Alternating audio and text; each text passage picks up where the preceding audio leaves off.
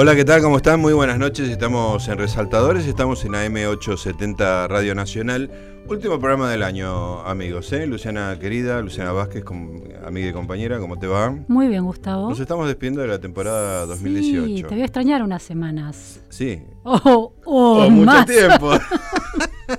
bueno, no tenemos idea si seguimos el año que viene, pero nosotros la verdad que la pasamos súper en el 2018. Tuvimos unos invitados de primerísima categoría cuando nos quedamos solo también conversando. La verdad que fue un año muy lindo acá muy en, lindo. Nacional. Y la gente también agradeció mucho. La verdad que tuvimos secos, sobre todo los, los podcasts que aparecen a la mañana siguiente en la página de Radio Nacional y la verdad que nos sentimos acompañados, que había gente escuchando el programa, escuchando en el sentido profundo, ¿no? Atentamente, con comentarios, gente que descubrió escritores. Este, la verdad que fue un año muy feliz en ese sentido. ¿Se repetirá? ¿Continuará? ¿Quién lo sabe? Lo importante es disfrutar. Creamos suspenso. Creamos suspenso, sí. A nosotros también nos están creando suspenso. Este, pero bueno, vamos a, terminar muy bien porque terminamos con un amigo muy querido de mi parte de hace ya bastantes años, que es el señor Sergio Wall. Sergio, querido, gracias por venir. Gracias a ustedes, a los resaltadores. creo que es la primera vez que tenemos un cineasta, ¿no? Este, siempre en el mundo del libro. Tienes razón. Sí. sí. Es, cierto que eh, la excusa que usamos es la aparición de la escena documental, un libro que acompaña la salida de la película Esto no es un golpe este, que no solo salió en cine, se presentó en el Bafisi en su momento, sino que hace unos días fue presentada en la televisión pública justamente el 10 de diciembre. No sé si leíste, puse en Infobae, escribí sobre la República Perdida y puse que eh, eh, habría que instalar la, tradición, viste, como pasar que bello es vivir en Navidad, pasar eh, La República Perdida, Esto no es un golpe, y películas así el 10 de diciembre. Estaría bien. Y podría ser, ¿no? Sí, estaría bien, estaría bien, estaría bien. para mí fue un orgullo total, ¿no? Obviamente. ¿Qué, ahora nos metemos en, en los libros y en la película misma, pero la experiencia de tener una película, o sea, la televisión ya no es lo que era, por supuesto, pero de todas maneras prime time de un canal de aire es, impactante. Es un rebote muy sorprendente para mí, para mí que... Ahí está, sí. Enseguida atendemos, señor, no se preocupe. Ahí está. Eh, llamo, un, oyente. Eh, así que no, sí, fue bastante impresionante. Digamos, había una persona viéndola en Montreal, otro viéndola en un tren. Sensacional. Esas cosas que uno... claro, es la magia de la vieja televisión de aire sumada a la posibilidad eh, global actual, digamos. Sí, con el streaming y, y, todas las nuevas maneras de ver, de, ver eh, películas, ¿no? Y donde la gente dice cosas que no es la gente para usar una, una, figura que se usa mucho en estos últimos años, del círculo rojo del el círculo rojo nuestro, sí, sí. Tan, tan pobrecito nuestro círculo rojo. Ustedes son del punto rojo del cine, están concentrados.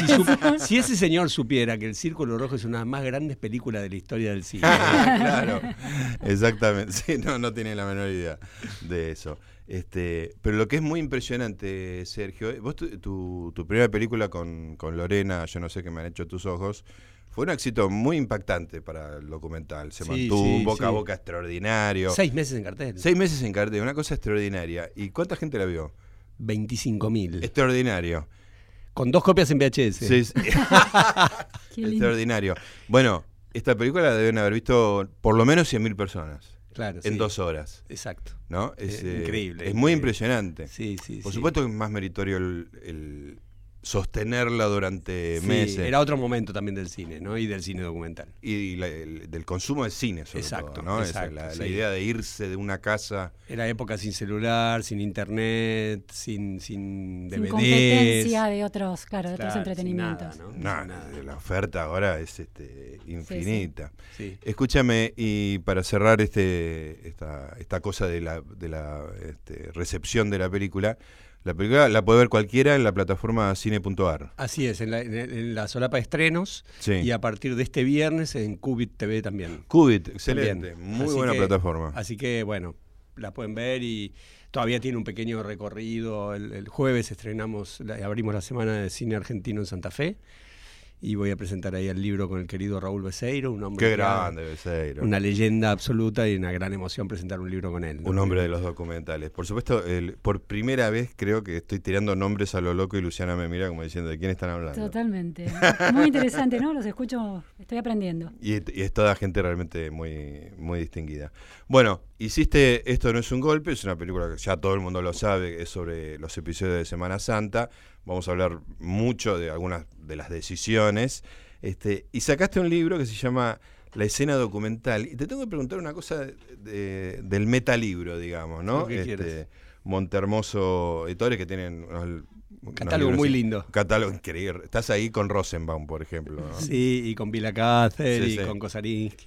Realmente impactante. Bueno, la escena documental es un relato pormenorizado de muchas decisiones que tiene que tomar un documentalista, que es este es el cineasta al cual las decisiones éticas se le extreman, digamos, ¿no? Porque está trabajando con seres humanos, ¿no? Este, y la tapa no tiene casi no tiene referencias a la película. Hay un sillón que uno sabe que es este el lugar de la reunión. Pásame el libro, pásame el libro. Sí. En la, reunión, de Alfonsín con Rico. O sea, uno abre, está la silla, una, una silla un poco más este, distinguida. La del presidente y la de Rico. Una mesa en el medio. Pero, digo, no tiraste el gancho de la película. No, nada, no es nada. Una imagen en blanco no, es muy deliberado, es claramente muy deliberado. Sí, sí, es decir, no, no, quería, quería que fuera un libro, digamos, en primer lugar no nació como libro. Es decir, nació, así que después lo, lo vamos a comentar, me imagino, a partir de un avatar de un accidente bastante dramático durante el rodaje de la película, cuando quisimos ir a filmar con, con Rico y su, y su grupo Cara Pintada en su casa, se negaron a filmar, nos tuvimos que ir sin filmar y ahí surgió la idea de que yo quería escribir esa situación. Pero yo empecé a escribir sin ningún destino. Es decir, empecé a escribir porque empecé a escribir porque tenía ganas de contar.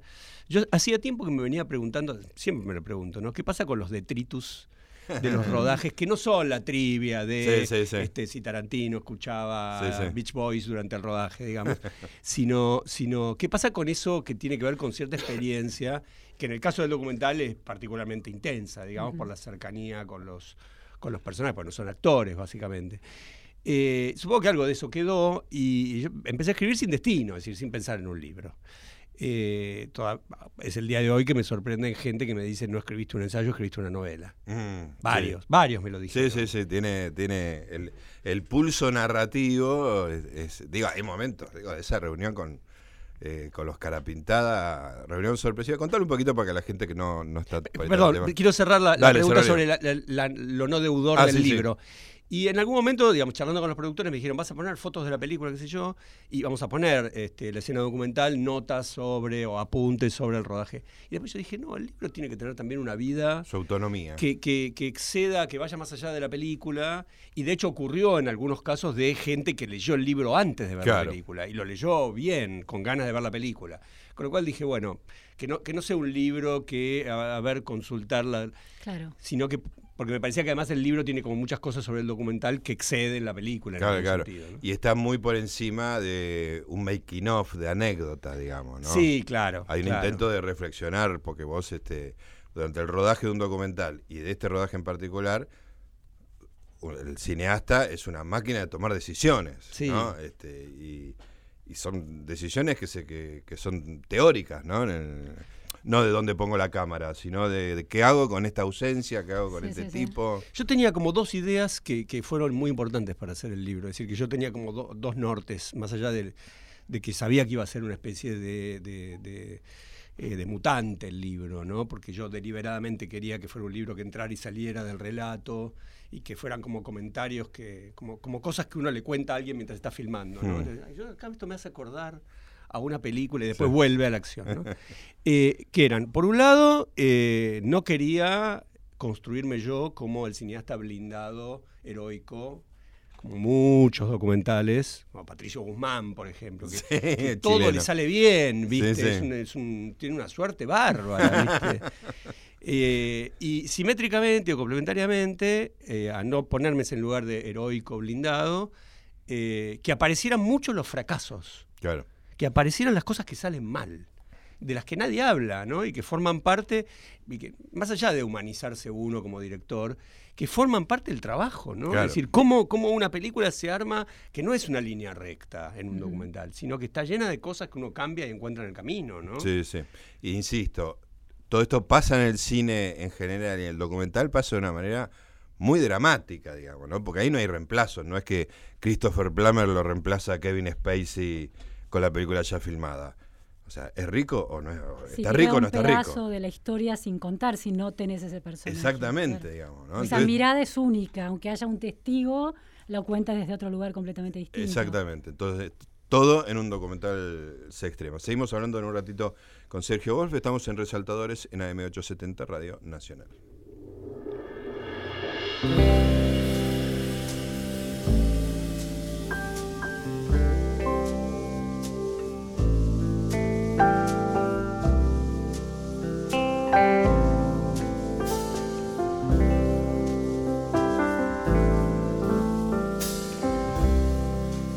Come away with me in the night.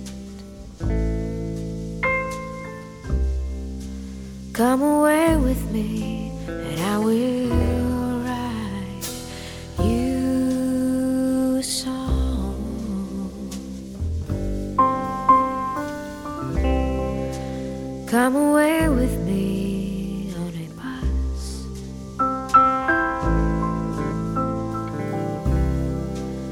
Away where they can't tempt us with their lies.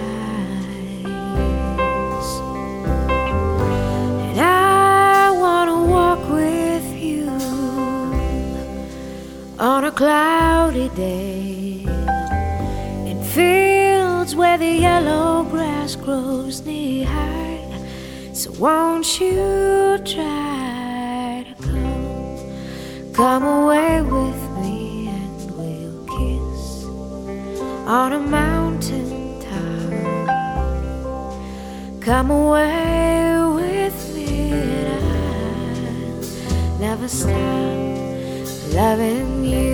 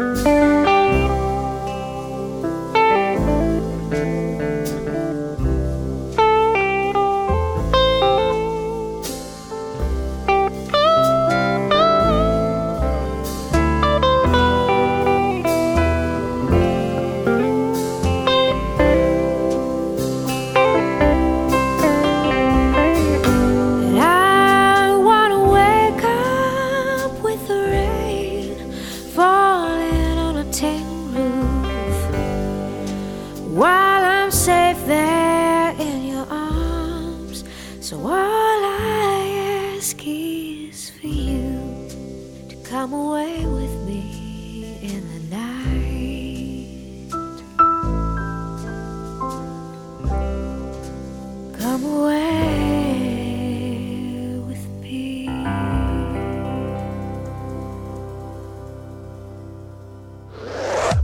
Resaltadores. Segunda temporada en Nacional. Bien, seguimos en Resaltadores. Estamos con nuestro amigo Sergio Wolf, autor de el libro La escena documental y de, entre otras, la película Esto no es un golpe, eh, relacionada con los eventos de Semana Santa de 1987, ¿no? No me equivoco. Bien, eh, hay- sí, vos tenías No, algo, no, te- no, te- no, pensé que estabas pidiendo la palabra. Eh, hay muchos temas en, en el libro y obviamente derivados de, de la película, hay uno que siempre me parece muy fascinante del cine, eh, que nunca lo reflexioné demasiado, simplemente percibía que existía, y es el hecho de, mm, de la restricción como elemento ordenador, ¿no? O sea, cuando te, vos no podés hacer algo y construís a partir de esa carencia, digamos, ¿no? Para dar el ejemplo más clásico y más rico, el código Hayes en la época clásica del cine norteamericano, tenía, el cine tenía que construir el sexo de maneras imaginativas, digamos, ¿no? Y, y generaba cosas muy, em- muy hermosas, digamos, ¿no? Que por ahí este, la escena sexual cruda, realista, no era tenía otro atractivo, pero no es el de la, de la imaginación. en, en tu película aparece el hecho de Alfonsín, digamos, ¿no? Sí, yo hablo bastante sobre el tema de la falta en el Sí. libro, ¿no? A mí me, me interesa mucho el tema de la falta. Me parece. Es más, cito esa famosa frase de un gran, del gran documentalista, tal vez el más grande de los últimos 20 años, que es Eduardo Coutinho, que decía: La cárcel nos hará libres. La cárcel nos hará libre. Es esa la idea, exactamente. Y, y- y vos sabés que hablando con, con, mucha gente que hace documentales, en general la gente que hace documentales piensa al revés. Eh, es decir, piensa. Yo recuerdo un diálogo con, con- con un director que una vez me dijo: "Mira, eh, Yo quiero hacer una película sobre tal tema, pero finalmente no la voy a, no la voy a hacer porque no tengo material. Le digo: ¿Eso quiere decir que no tenés material de archivo suficiente?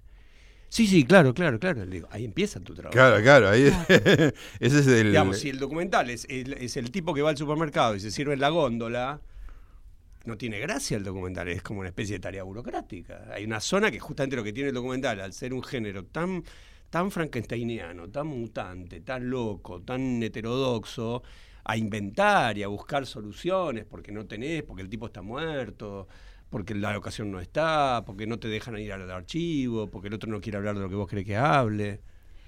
Sergio, y en este caso que es Alfonsín, ¿no? Sí. Está bien, hay una falta, pero hay una memoria histórica compartida por la gente, ¿no? Por los argentinos de distintas generaciones, por lo menos Sí. gente relativamente madura, pero no, no necesariamente anciana, hasta ancianos. Eh, eso repone, es decir, no es necesario que esté Alfonsín porque todos tenemos un Alfonsín en la cabeza. Sí, claro. Sí, lo que pasa es que, bueno, eh, digamos, para la película, como, como en la película no... eh, yo, los personajes que aparecen son solamente los que están en los momentos de decisión. Yo no hablé con, ni con el hijo de Alfonsín, ni con Ricky, ni con el nieto. Eh, sí, hablé con Margarita Ronco, la, la- la secretaria de él, que decidió no aparecer, etcétera. No aparecen amigos, más allá de que la mayoría no están vivos. Pero digo, no aparece ese Alfonsín, ni el Alfonsín institucional. Es decir, a mí no me interesaba el Alfonsín que habla en el Cabildo, el que habla en Ferro, el de la 9 de julio. el Sí, es cierto, no te aprovechás de eso, no, no hay golpes bajos con eso. No, más que no, golpes bajos, me interesaba encontrar un Alfonsín íntimo que no fuera Sí, sí, eh, saber qué lugar de la platea independiente se sentaba para cuando iba a la cancha. claro. No, no, no esa intimidad, Sí, sí, ni, sí, ni- sí. ni si comía, ni, ni qué tipo de tortilla al español le gustaba, porque le gustaba mucho la comida española, ¿no? Pero digo, eh, y filmé, digo, filmé en el Covadonga, que es un restaurante donde él solía ir, filmé la puerta del, del- del edificio donde vivía, y después no lo usé. Claro. Buscaba un Alfonsín que me diera una dimensión humana. A mí me interesaba mucho pensar qué le pasa a ese tipo, qué le pasa Una dimensión humana en ese contexto. Claro, en esos días, Exacto. ¿no? Porque los días ordenan todas las elecciones Exacto. también, ¿no? Sí. Bueno, hay algo ahí que para mí es una cosa que, digo, creo que te arruiné la- eh, muchos espectadores porque no paro de contarlo, eh, porque sí es un momento íntimo, pero que me parece extraordinariamente revelador, que es cuando Alfonsín se entera, Ay, digamos, sí. ¿no? Cuando lo llaman por teléfono. Este, lo voy a contar yo. ¿no? No- Sí, dale, re- Me parece irrelevante que esté el autor de la película acá. porque amo tanto esa, toda esa, esa escena. Con la amiga, la Él, señora. él está en una estancia, cuando uno dice estancia dice una cosa más bien humilde, no, no Sí, parece sí, una claro, cosa claro. lujosa de un matrimonio amigo a unos kilómetros fuera de Chascomús que se fue a, dormir la siesta Sí, en sí. Semana Santa, digamos, ¿no? Para En vez de los abrojos, una estancia de Exactamente, exactamente. Y bueno, suena el teléfono, atiende la señora y resulta que se sublevó parte del ejército. Hay que despertarlo a Alfonsín. Lo despiertan, se levanta en calzoncillo, como, como dormía. Y, y lo que a mí me, me- me da una- un amor infinito, que me pone la piel de gallina, es que mientras él está hablando, ella le pone papel de diario para que no pise, o él, no me acuerdo. Él, él, creo, ¿no? Eh, él le pone papel No, de ella le pone papel de diario y él le pone un La poncho. y él le pone sí, un poncho sí. para, porque claro, Chascomús en abril es frío, digamos, ¿no? Y, y eso es muy revelador, ¿eh? muy revelador de, de las condiciones en que se ejercía el poder en No, y la Argentina cama, la esa cama de monacal. una, Sí, de una sí, plaza, una sí. cosa. Este, ahí hay algo que, que también, que sí es íntimo, pero que tiene una trascendencia para los hechos, ¿no? Revela mucho más del personaje que si yo mostrara en ese momento a Alfonsín hablando en el Cabildo o en la Casa Claro, de Ferro. ¿no? absolutamente. Eh, que, que daba como una dimensión política. Es cierto que además, digamos, respecto a tu pregunta, Luciana, es un personaje muy interesante porque es un personaje opaco. Claro. Opaco en el sentido de cómo discriminaba su vida privada de su vida Claro. pública. Sí, hay una grisura ahí, ¿no? Sí, sí. Hay una separación, de eso no se habla, es como otra cosa. Ah, Sí, sí, sí. ese sentido lo Sí, sí, un personaje muy difícil de construir, Claro. ¿no? Eh, sí, me costó encontrar no solamente el tono para contar eso, sino también eh, encontrar información o, o elementos que me sirvieran para construir. Para mí era, por ejemplo, muy importante contar que él había ido al, al, este, al liceo militar. Claro. Eso era muy importante. Sí, claro. Porque a mí, cuando yo estuve en el liceo militar, yo, y yo me fijé, y él fue compañero de Galtieri, fue compañero de Arguindegui, de varios personajes nefastos. Claro. Yo dije, tal vez hay algo de lo que él aprende en ese liceo que le sirve a él Claro. en este conflicto militar donde todos, donde todos naufragaban. Claro. Claro, claro, porque como decís vos en el libro, cuando hablás con los caras pintadas, es otro planeta, digamos, son seres que no- pero para Alfonsín quizá no, había un, un- algo de su biografía que le hacía entenderlos más que esa extrañeza que nos causa a nosotros ese grupo de... de- Para mí, eh, hablar con, con, con los carapintados, yo lo cuento eso, ¿no? Era como estar en Marte. Sí.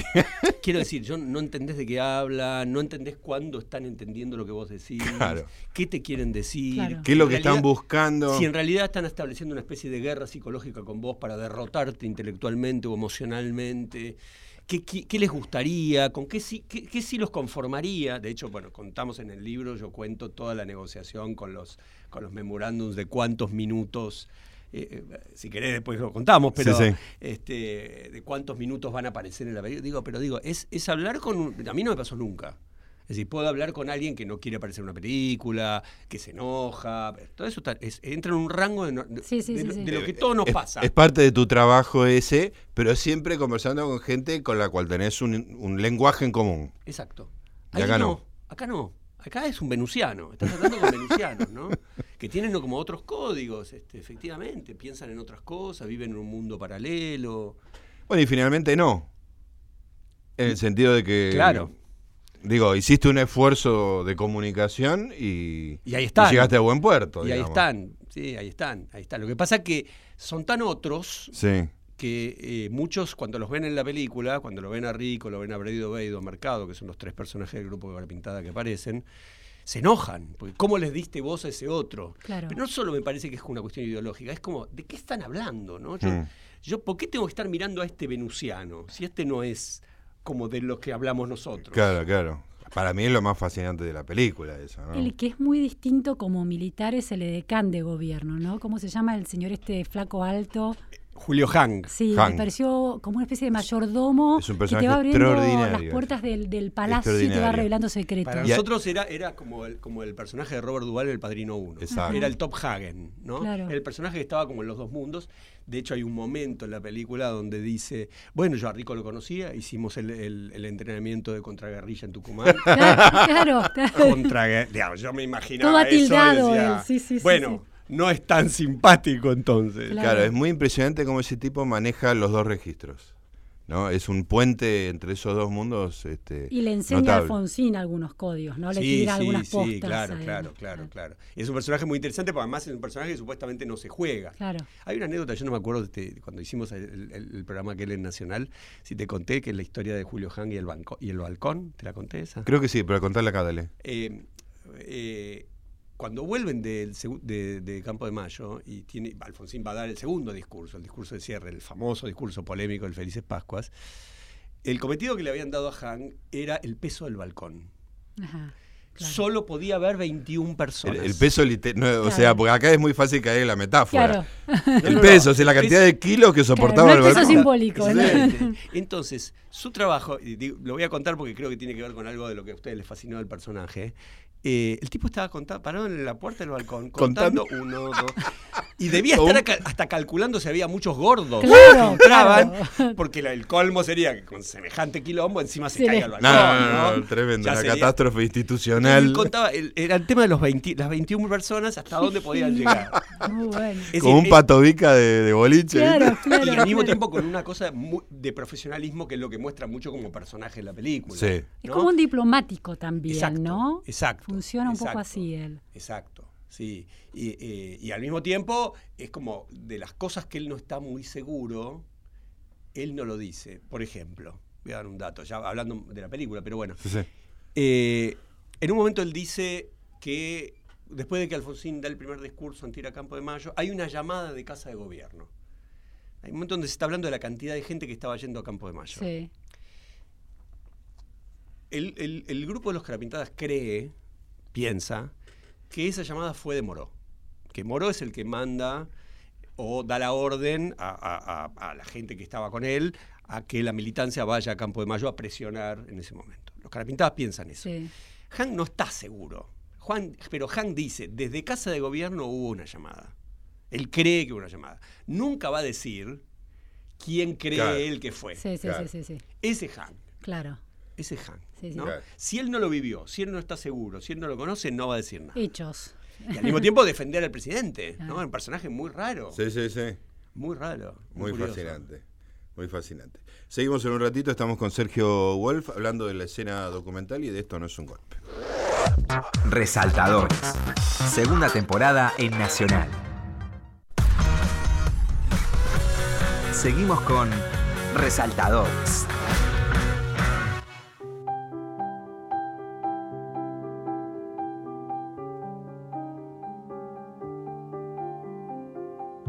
No paran de hablar, estos dos están entusiasmadísimos hablando de la política de la década del 80, que la verdad que es un tema muy, muy apasionante, las características del, gobierno de Alfonsín, la gente que lo rodeaba, ese aporte de franja morada, y hablar con ellos 30 años después, algunos con destinos tan disímiles, ¿no? Este Moró este, jugando otra cosa, o, o lo que él cree que es lo mismo, este, y Jaunarena, por ahí. Este. Jaunarena era un personaje posible y terminó no siendo. ¿Qué, ¿Cómo fue esa decisión? Bueno, en realidad, eh, cuando empezamos a trabajar el proyecto, yo compré el libro de Jauna Arena, eh, que se llama La casa está en orden, y, mm, y me pareció que estaba muy bien. Me gustaba mucho cómo contaba el episodio, eh, y me pareció que ahí había un posible narrador de la película. Que él podía ser, digamos, que él había estado en las reuniones con Rico, Claro. que era, era como parte del conflicto, que podría ser un narrador. Y después lo que me di cuenta es que él contaba lo mismo que el libro y no, no, no entraba, es decir, había un bloqueo fuerte con la zona de la experiencia emocional. Es decir, no dejaba traslucir nada de sus emociones en relación con eso. Claro. Y, Perdí Y- ahí, claro. pero- y para mí era como, se volvía como un personaje interesante, pero no podía ser el cuerpo narrativo de la película, digamos, ¿no? Es decir, se debilitaba. De hecho, hay una, hay una, hay una pequeña anécdota que es que yo filmé cuatro días con, con Jaunera justamente porque estaba la idea de filmar más, Sí. porque era un personaje potencialmente como foco del relato. Y en un momento dado, cuando descubrimos la maqueta de, de- de Plaza de Mayo, en la República de los Niños, eh, decidí llevarlo a él. Lo llevamos a La Plata.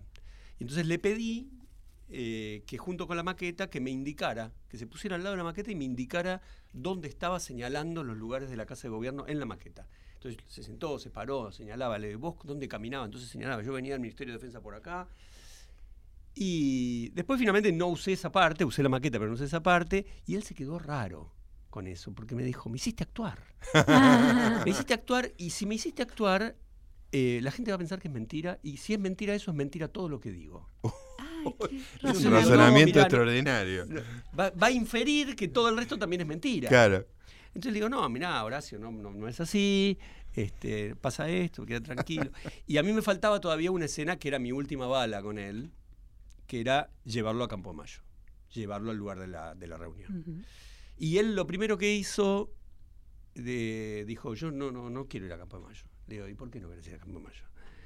Y no quiero ir a Campo de Mayo porque ahí me voy a encontrar con jefe militar. Le digo, yo arreglo todo para que no te vea nadie, vos entrás, filmamos la escena y nos vamos.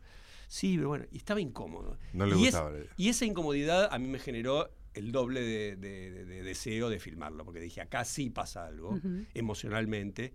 Y efectivamente, cuando yo miro esa escena, la actitud corporal, cómo él cuenta esa escena, cuando habla de la entrada de Rico, para mí está atravesado brutalmente por, el, por la experiencia de volver a ese espacio donde, donde fue no solamente muy infeliz, sino ese espacio tan trágico para él. Muy ¿no? angustiante, ¿no? Sí, porque salió de ahí y no, no pudo resolverlo y tuvo que hacer que vaya el presidente. Claro. Entonces era muy Hay difícil. un, hay un fracaso ahí, ¿no? Totalmente, totalmente. Y entonces, eh, pero pero para mí hay algo que le sucede ahí que solo le pasa en esa escena. Todo el resto está como muy cómodo siempre contando. Y para mí como personaje, yo creo que hay algo de eso, por ahí ustedes vieron la película y no, por ahí no, no, no le da un detalle de cómo está él, pero si la vuelven a ver, se van a dar cuenta. Hay un momento donde señala la entrada de Rico, etcétera. este, pero bueno, yo siempre pienso también en ellos como personajes, ¿no? Sí, claro, es Lo- es lo que corresponde. Hablo, creo, en el libro, en algún momento del casting, del casting de los personajes. Claro, y además la idea de que si vos lo pones a, a Jauna Arena como proxy de Alfonsín, es una. no- no- no- con todo el respeto que uno tiene por Jauna Arena, que me parece una persona súper interesante y respetable, no, da la, no le da la talla para enfrentarla a Claro, Rico. claro. Tenés un villano muy poderoso como para ponerle Claro. un sustituto de Alfonsín. Entonces te conviene la ausencia, ¿no? Claro. La, la ausencia terrible, ¿no? Sí, para sí. equiparar a, Sí, Aldo Rico. Con el, con el riesgo de, de- de- de- Rico, Rico es un, que se coma la es un película. personaje Pac-Man, digamos, Sí, sí, ¿no? sí. De Avance, perdón por el ochentazo, pero, pero, pero, Pero muy apropiado para esta película. Sí. Claro, sí. Vamos a hablar solamente de cosas de la década del Sí, sí, 80. sí, sí, sí, sí, sí. Y de Tarnoche Aurora Grundig. Este, eh, sí, el- con el riesgo de que Rico se coma la película. Sí. Se lo coma Alfonsín también, digamos, ¿no? Es decir, como, como, eso es más como un trabajo como de, de- de- de narración y de pensar un poco eh, cómo funcionan esas fuerzas Sí, en sí. choque, digamos, sí, sí, ¿no? sí. Que en general en el documental no se lo piensa, me parece, ¿no? Yo tengo como una sensación. Hay, que- hay cineastas y cineastas. Sí, ¿no? sí, pero digo, esta es como esa idea como de la caja de información, ¿no? Sí. De que hay, hay que meter un montón de cosas ahí adentro y decir. Claro. Eh, ¿Qué pasó con Rico después de la película estrenada? Ya sea en el Bafisi, en cines, eh, la semana pasada en Canal 7. ¿Tuviste contacto? ¿Supiste Bueno, algo? nosotros lo invitamos al. Yo lo llamé para, para invitarlo al Bafis igual que a todos, Sí. a todos los personajes. Bueno, voy a tratar de ir a dónde es. Bueno. Este, Una, una foto portafus de Rico hubiera sido. Y después del Bafisi había salido una nota, creo que en Infobae, que habían titulado, salieron varias notas sobre la película, y una decía este, algo así como Rico impensado protagonista del Bafisi. Ah, Entonces, sí, el sí. lunes siguiente, al, a terminar el festival, terminó un domingo, el lunes siguiente me llama por teléfono. El primera, la primera vez que me llamaba por teléfono. Me salió ahí en el, el display del celular Aldo R. este, y... ¿Qué haces? ¿Qué? ¿Me hiciste protagonista del Bafisi? Le digo, sí, yo no titulé así la nota. Este, no, yo sé, yo sé. Bueno, estaba muy afable, porque además la, la cosa del, del- del cambio ciclotímico en el trato es algo increíble. Sí, sí, me imagino. No, es, es- es medio civil. Sí, sí. ¿no? Son Como, como si hubiera siempre. Civil ya es una referencia de los 70, de- con todo respeto. Hay, hay otras más recientes de muchas personalidades. Pero creo que el 90% de la gente que escucha no sabe qué es civil. Ah, bueno, este, una, bueno, un- una chica que tenía una novela que tenía- 30 personalidades. Exactamente, exactamente. Y no sabes con quién hablas nunca, ¿no? Sí, sí, claro. Aparece algo ahí, bueno, un diálogo así más o menos breve. ¿Estás contento? Me decía. ¿Estás contento? Nunca le importó un pito Claro. si estaba contento o no estaba contento. Va. Y entonces me- le digo, usted me llama porque quiere ver la película, ¿no? Me dice, sí, la verdad me gustaría. Le digo, bueno, podemos interesar, inter- interesar hacer, eh, podemos hacer una proyección y por ahí usted puede invitar a algunas personas, qué sé yo. Ah, estaría muy bien, estaría muy bien. Sí, bueno, este, corto y lo llamo a mis productores. Sí. Yo te conté esa historia, ¿no? Sí, sí, sí, sí, me parece genial. Y le digo, quiero filmarlo a Rico mirando la película. Claro. Quiero- Otra película Y después, que la- es- y después discutirla con él. Genial. Y mis productores dijeron, no, ¿para qué vamos a hacer eso? Todo un laburo, justo Aldo, que es un, perno, eh, arreglar y no sé qué. ¿Y para qué lo vamos a usar? Y quedó en la nada y me quedé como con esa idea. Hubiera sido una película extraordinaria. Eh, me hubiera divertido mucho. Ya serían dos, sino tres. Sí, cosas, sí, ¿no? sí. Este, Y además un poco la historia de Yo no sé qué me han hecho su- tus ojos, que también tiene su coda, ¿no? Con otra peli- con tu recuerdo, tu- Exactamente, sí, sí, sí. ¿no? Como que vos no soltás las películas, ¿no? Sería una historia así. Este, y después, cuando vino el estreno comercial en el Gomón, lo, esto ya no lo sabes, eh, lo volví a llamar. Ajá. Lo llamé para el estreno. Este, ¿A dónde se estrena? No, el Gomón. Ah, Discúlpame, hago un paréntesis, porque me parece que de todas maneras, gente del entorno de él la había visto, familiares. Pedro, él, él me dijo que, no me acuerdo si el novio de la hija Algo o la así hija era. con el novio. Y yo le pregunté, me, ah, me dijeron que les, les gustó, me dijo. Me gusta. Este, Entretenida. Sí, yo creo que él minimizó mucho, no, no, no el impacto de la película, sino como el pibe este que está haciendo esto, Claro, esta Claro. cosa, esta cosita. Además, como, como te dice, cineastas que se toman el tren, son cineastas pobres, ¿viste? que Claro. habían ido a, Claro. a San Miguel en tren, claro, ¿viste? Claro, claro, genial, bajón. Y entonces Bueno, entonces le invitás al Gomón. Lo invité y me dice, ah, bueno, ¿dónde es el Gomón? No sé qué. Le digo, bueno, si- bueno, si decido irme, te, te- te aviso. Ya me llamó. No, y no me llamó. Y eso fue Y todo. Eso fue todo. Eso fue todo. Eso fue todo. No, no tengo ni idea qué pensará, no, no sé. Este, yo- pero yo no tuve nunca ninguna duda eh, en llamarlo, invitarlo, porque No, para no, mí por es lo supuesto. que correspondía. Este, es una persona que además entregó su tiempo, su imagen para una película. Me, me impresiona cómo con oraciones cortísimas desmantela cualquier versión que, que vos le planteás Sí, sí. que otro te comentó. No fue así, de Es ninguna abstracto. manera. Es, Es abstracto. es abstracto. No sucedió, es abstracto. Sí, sí, Sí. sí, sí, sí. Sí, sí. Extraordinario. Bueno, ahora tenemos que ir a un corte, pero, pero no puedo dejar de preguntarte esto porque, porque yo me hubiera sentido muy débil, porque de las 200 personalidades que tiene Rico, 30 son seductoras. ¿No? Hay algo muy atractivo. Si no, no sería un gran villano, digamos, ¿no? Sí. Este, ¿En algún momento sentiste como una cosa, una corriente de simpatía, algo que aflojara tu prevención, por decirlo de alguna manera, política inicial? Digamos, no, a mí lo que me pasaba, yo estaba muy pendiente de lo que, de lo que, de la escena con él, estaba muy como, como muy concentrado con la escena, a pesar de eso hay algunos furcios que, que, que- que emito cuando, cuando hablo con él. Le digo, ¿usted está, ¿usted estaría de acuerdo que hubieran filmado, que hubieran este, juzgado a la Junta Militar? Es un potencial, todavía es el día de hoy que me No nos dimos cuenta, no nos dimos cuenta. Este, y eh, no, no, no, sí, estoy muy pendiente también de, de- de la escena. De hacer otra cosa, digamos. Con- Sí, estoy concentrado, no me, no me hace falta la empatía, este, estoy como con- conectado con mucho con, el, con él y con el personaje. Está bien. Eso sí, eso Ah, sí. pa- para mí hubo algo muy fascinante de la figura de Rico, cómo lo los otros lo construyen. La idea de que el tipo viene de misiones y es el héroe de Malvinas Sí. y es el único que va a poder tomar el poder en esto. Claro, claro. usted- ahora que viene usted, es usted el que manda. Entonces esa idea de admiración es muy interesante, cómo Sí, lo sí. arma el Hay una personaje. construcción que, que es casi ficcional. Seguimos un ratito. Sé que nos queda un solo bloque, lamentablemente.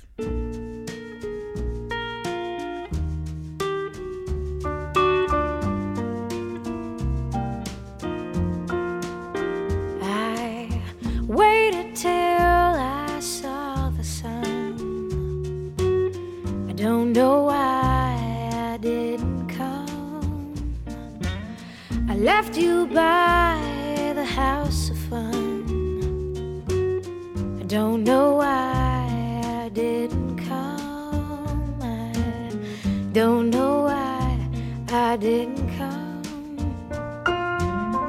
When I saw the break of day, I wish that I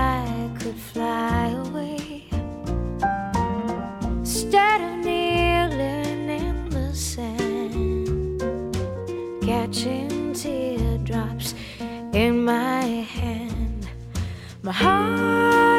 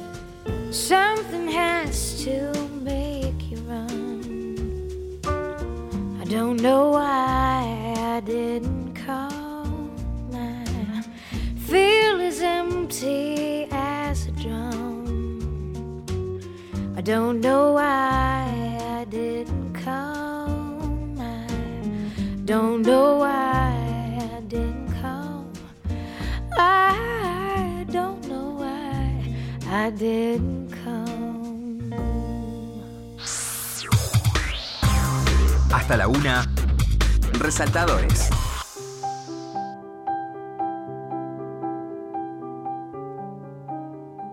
Muy bien, amigos, seguimos en Resaltadores, último, último bloque del año. Qué momento. Qué Trae el champagne y el Ahí pan está, dulce. sí. Y el Extraordinario. Toné. Bueno, y tampoco sabemos si es el último momento de la historia. No, dice Inés, no, no, no. Bueno, bueno, gracias Inés por todo lo, lo compartido durante el año. También a Santiago Pfeiffer, que es- está en Alemania. Mm, desde Alemania a- nos escucha. Desde Alemania nos está escuchando. Vamos a nombrar al operador, nunca sé los nombres y creo que tampoco lo voy a saber ahora porque no tengo retorno. No tengo retorno. Ahora nos Después anotámelo antes de terminar el programa, te pido por favor. Así agradecemos a toda la gente que hace posible el programa. Y por supuesto a Radio Nacional que nos permitió conversar con tanta gente interesante, rematando nada más y nada menos que con Sergio Uel. Sergio, te saco un poquito de, Aldo Rico y de Semana Santa este, para señalarte. Yo te siento, bueno, aparte que somos amigos, te, te- tengo un gran cariño, un cariño mayor todavía por tu mamá, que fue profesora mía en el secundario. Este, tengo la sensación de que somos más pares vos y yo que vos con los directores de cine. Sí. Este, hay, hay una tradición muy antiintelectual en el cine Sí. argentino y, y a esto refiere este programa, que son los libros, digamos. Vos sos una persona que, que ha leído, no este Bill Nichols solamente, sino Sí. que has leído literatura, sabes tu Aira, tu Piglia. Este, ¿Cómo te sentís en el mundo del cine en el cual los directores son como no teóricos, digamos, ¿no? El mundo del cine argentino, estoy Me- diciendo. a mí me parece mal, eh, digamos, eh, eh, bueno, por supuesto que la- hay, hay muchos que valoraron que en el libro yo mencione las películas que, re- que miro, películas que miro cuando me enfrento como en determinadas situaciones, determinados problemas, digo, bueno, a ver, ¿qué, qué hizo este? ¿Qué hizo? ¿Cómo resolvieron?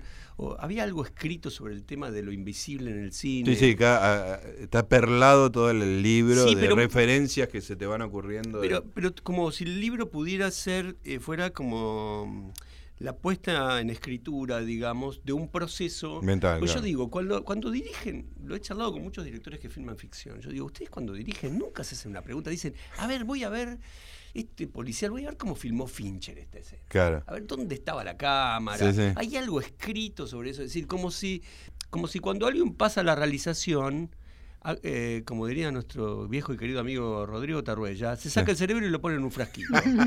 ¿No? Y es pura acción. Y es, claro, y solamente es accionar. Claro. Y no hay nada que pensar en un rodaje. Digo, la historia de la modernidad cinematográfica, con grandes directores que paraban el rodaje y se iban a pensar al bar. claro. Muchos, muchos, sí. ¿no? O, o decían, paramos la filmación porque no sé cómo seguir. Claro. Pero, pero me- a mí me, me interesa mucho eso y, y- y discuto mucho. En realidad, la- los cineastas con los que suelo estar bastante en revistas de cine y demás, son todos cineastas que escriben y leen Obviamente, mucho. Rodrigo Moreno, Filippelli, Rodrigo, Juan Villegas, claro. Este, mm, Pero, pero es un grupo muy claramente autocontenido, por decirlo de una Sí, manera elegante. sí, ¿no? sí, pero yo, yo estoy como bastante en contra con esa idea de que el cine es este, la pura acción. Es cierto que la acción de, de una película de ficción tiene un tamaño y, una, y, una, y, unas, y unas singularidades muy diferentes a las del documental. Pero eh, de hecho el documental uno lo puede filmar durante X cantidad de Sí, años. sí, si sí. quiere. Y, y tenés un nivel de control sobre lo que vas a hacer distinto al de una Pero vos sabés que no es, no es casual que en general los que más escriben eh, textos sobre cine son los que hacen documentales. Claro. Porque en el documental uno necesariamente pasa por una etapa de escritura donde tiene que poner cosas que tienen que ver con el proyecto, la idea. Al no existir un guion técnico en el sentido de las 90 páginas, como en la ficción o en cierto tipo de ficción, Claro, porque es más imprevisible. El otro va a decir algo que te puede de- desviar que hacia no otro sabés. rincón. Claro. Sí, y, y- y hay un proceso donde la escritura de un proyecto escribís algo que tiene que ver como la, con la reflexividad sobre ese proyecto, ¿no? Eh, entonces, yo, digamos, hay, hay muchas personas del mundo del cine con las cuales no, no hablo, no me interesa hablar. Después hay una, y hay una cuestión también generacional, creo, Claro. ¿no? Es decir, eh, que es como un poco la generación de los que tenemos 50, 50 y pico, fue una generación que quedó medio en el medio antes del nuevo cine. Claro, sí, sí. Todos los, los chicos del nuevo cine son hoy son cuarentones, digamos, ¿no? Sí, supongo que algo. o un poco menos. Supongo que también queda algo del crítico, ¿no? Queda Claro, además de- está esa cosa que vos fuiste crítico antes que cineasta, digamos, ¿no? Eso. Y supongo que algo queda también de eso. Este. Eh, pero bueno, a mí, digamos, por eso digamos, muchas veces me gusta, me gusta hablar cuando los directores que ven las películas que ven otras cosas también, ¿no? Escúchame, ¿y tus lecturas fuera del mundo del cine? Eh, ¿Cómo, cómo está, cómo es tu día de lectura, digamos? Eh, ¿Qué leo? ¿Qué lees? ¿Cuánto lees? ¿Cómo lees? ¿Dónde lees? Eh, ¿Dónde? En todos lados. Leo, leo, leo en el colectivo, leo en el subte, leo cuando antes de dormirme, leo cuando viajo, leo mucho, leo mucho, leo mucho. Estoy, estoy trabajando sobre, con un proyecto sobre Aira, así que los últimos creo que dos años y medio solo leo Aira, Ajá. casi excluyentemente. ¿Documental sobre aire? o No sé qué va a ser. Estoy escribiendo, estoy escribiendo, estoy como pensando cosas. Este no va a ser un documental como tradicional. Este no lo voy a filmar a él hablando seguramente, por lo menos no entrevistarlo. Eh, La falta ahí. El sí, poder de o la o la totalidad, porque es un personaje enorme. ¿Y cuál es tu idea de Aira hoy, digamos, no? Porque después en la pe- cuando llegues a la película puede ser otra. Y Aira es, es como un- es un enigma total, ¿no? Es decir, para mí es un personaje, digamos, ahí hay una cosa, es un caso y una cosa in- imposible. Digamos, por un lado es algo que no se puede agarrar, lo cual ya me, ya me parece interesante. Sí, sí. Digamos, no se puede asir. Sí, sí. Digamos, un tipo que escribió más de 100 libros es un tipo del cual no podés hablar de los Sí, 100 sí. libros, hágalo, aunque hagas una miniserie. Sí, sí, no, es inabarcable. Claro, siempre va a tener, cuando llegues a los 100 va a tener 150. Claro. Entonces, este, es como... Y en la semana del estreno te volvió a cagar. Exacto, sí, sí. Para esa idea de que, de que hay que hacer algo sobre las cosas concluidas, ¿no? Parece, me parece que hay algo ahí que, que rodea al personaje, a la literatura, a su lugar, y sobre todo también a cómo filmarlo, ¿no? Es decir, es un cineasta que no ha sido llevado al cine, casi. No hay, escritor. Sí, hay dos, hay una película de Diego Lerman que se llama Tan de repente, Tan que de es la repente, prueba, claro. y un corto mediometraje de la guerra de los gimnasios, y nada más. Entonces, un tipo que tiene 100, no, no, de las Sí, 100 sí. de 70 que son novelas, Sí, sí. que nunca lo llevan al cine. A mí me parece que yo tengo como una propia idea, digamos, sobre la imposibilidad que pasa con eso. Y me parece muy interesante eso. Es decir, me parece, a mí me interesan los, los documentales o las películas donde se plantea un problema a la hora de la realización, que es lo que generalmente los cineastas no piensan. Claro. Piensan recordemos que la, la primera película de Sergio con Lorena Muñoz era Yo no sé qué me han hecho tus ojos, que arranca sin su objeto de estudio que aparece sobre el final, que es Ada Falcón. Exacto. ¿no? Este, Sí. O sea, que es- hay, hay una continuidad de intereses este, ¿no? Sí, en esas yo- faltas. Yo hablo un- en, el, en el libro, en la escena documental, hablo mucho sobre el tema de la falta, ¿no? La falta como motor. La falta como motor, la falta como deseo. Si ya está todo. No, digamos, yo nunca haría una película sobre Operación Masacre, nunca haría una película sobre Bajo el Volcán. Digamos, ya están. Ya, Claro. ya está Ya está cerrado. hecha y es extraordinario lo que Sí, hicieron. sí, no haría sí. la metamorfosis, digo, no haría el Aleph. No, ya están. Claro. ¿no? Entonces, ¿para qué hacer cine con algo que ya está, es extraordinario en su propio medio, ¿no? O donde el cine no se puede meter, o si se mete, se mete como para, para tropezar, digamos, ¿no? Eh, creo un poco en eso, sí, me parece interesante, siempre por supuesto en relación con los libros, o el cine y los libros, ya que es un programa centralmente de libros. Eh, cuando el cine tiene una relación, eh, tiene algo que hacer con esos libros, que no es ilustrarlos, que no es ilustrarlos. Es decir, para mí, digamos, la frase es una novela muy cinematográfica, yo desenfundo el arma. Revolver, como dice. Revolver.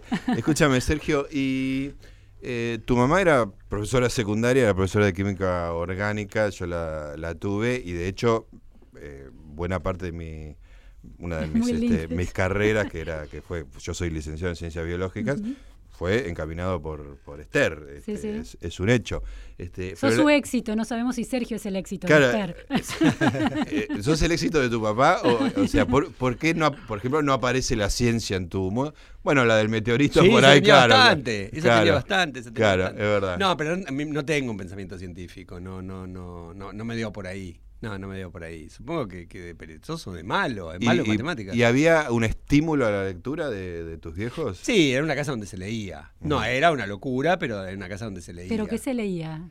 Porque las bibliotecas eran muy distintas en esa Bueno, época. mi, mi papá tenía muchos libros de, de- de- de- de- de- como vinculados con el tema del comunismo, era como un- tenía una vida militante fuerte, y había mucho. El, el hogar del, el hogar del PC tiene bibliotecas muy similares. Claro, Sí, claro. José Ingeniero, Sí. No. Aníbal Ponce. Aníbal Ponce, sí, mucho Álvaro Yunque, Qué genial, qué genial. Rodolfo Gioldi, ¿no? Este, Codovila, ese tipo de cosas. Bueno, Marx y Engels y qué sé yo. Y, y no, y después como cierta literatura, yo diría como medio como costumbrista. Jorge Amado, ¿no? Sí, Jorge Amado, este, Abelardo Castillo, Blay, Eduardo, eh, Isidoro Blaisten, Claro. eh, ese tipo de cosas, digamos. eh, con esos libros raros que son los libros de cumpleaños que no se cambian. Entonces, ¿y este libro qué hace acá? Claro. ¿no? Como, este, había cosas raras, como, como el libro sobre la condición judía de León Rosichner, por ejemplo, que yo, lo, que yo lo descubrí tarde, lo descubrí después en esa biblioteca. Eh, y hay una historia eh, fuerte, traumática con los libros durante la dictadura, Ajá. que yo la, la viví con mucha intensidad, que fue el momento en que mis viejos ahuecaron una, la base de un sillón que era de madera, la volvieron hueca para meter los libros adentro Ajá. y después la cantidad de libros al incinerador. Claro. Claro, se Sí, tiraba. Que sí, es- sí. Ver los libros de la biblioteca en el incinerador para mí era como- Conozco. yo tenía Sí, 13 yo también me años. acuerdo 13, de eso. ¿eh? Sí. este, y fue como. Pero. Pero sí, se, leí- se leía, pero se leía normalmente. Mi, mi hermano es actor y lee también, pero no es un lector voraz, digamos. ¿no? Los actores no leen. No sé.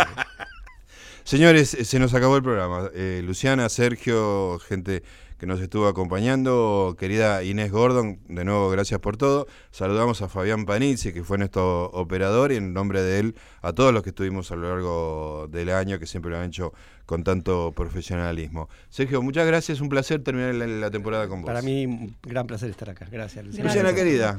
Querido Gustavo. Bueno, tengo tu contacto, así que te Dale, llamo y nos seguimos viendo. nos en cualquier-. En cualquier caso. Bueno, a todos ustedes. que Quedamos escuchan- así. Quedamos así. ¿no? Antes de las fiestas nos vemos.